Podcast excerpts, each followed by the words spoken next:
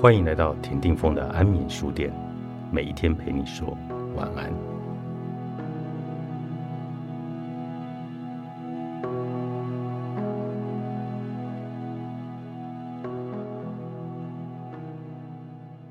王小波说：“我选择沉默的主要原因之一，从话语中你很少能学到人性，从沉默中你却可以。假如还可以学到更多。”那就要继续一声不吭。很多时候，人沉默不是因为不善言辞，而是不愿言辞。他们其实洞悉这一切。沉默的人像海绵，吸纳光，吸纳暖，吸纳别人的悲欢。某一天，那些光就会变成美好的文字，那些暖就会变成要动的音符。张晓峰曾写过一篇文章，在低车厢。写他和家人一起去英国玩，他们的火车在众车厢中有一个特别的低车厢，是一个很安静的车厢，不许说话，不许制造噪音，非得说话可以传纸条。我心想，真是太好了，我可以想任何的事情，写任何的东西，一点都不吵。车厢里的每一个人都有绝对的自我，绝对的安静。这种设计实在是令人称道。旅客买的是座位，但很可能他也希望同时买到属于这座位的宁静。做人很难一天到晚都不言语，但坐在火车的这一段时间，可以保有片刻的安静，是很美好的。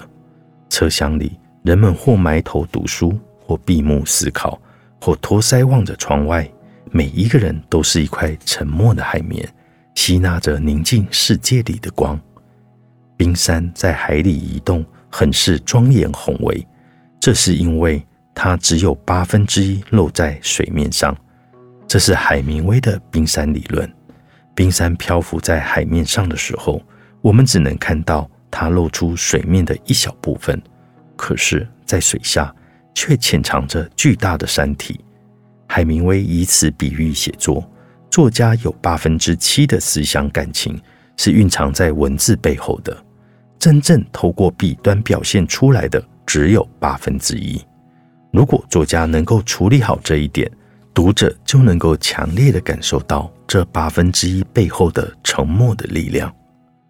在生命的天空下，沉默的伟岸的冰川正在缓缓的移动。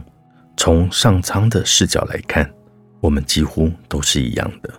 像工厂的流水线一样千篇一律，多少人身体落在阳光之下，灵魂却被关押在黑屋子里呢？所以每一个人都应该去追寻自己的黄金时代，发光散热，而不是去迷失了自己。生命时而奔放，时而缠绵，时而眼波间物欲横流，时而心湖上一叶金秋。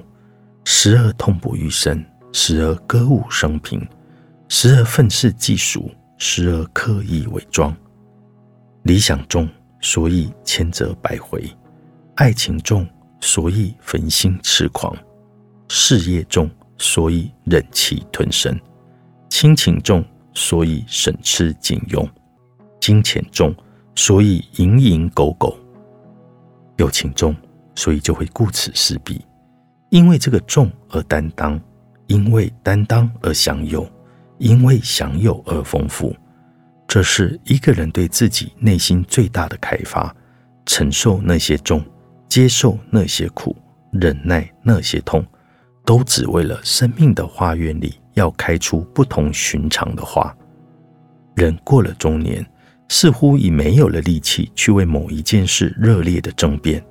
也不再有什么事值得去逞一时的口舌之快，终于懂了云淡风轻的好，也懂了在喧嚣中独善其身，去做一个沉默的人。沉默的人心中必然藏着深深的一片海。急不来时，你可以按下暂停键。作者：朱晨玉，静好出版。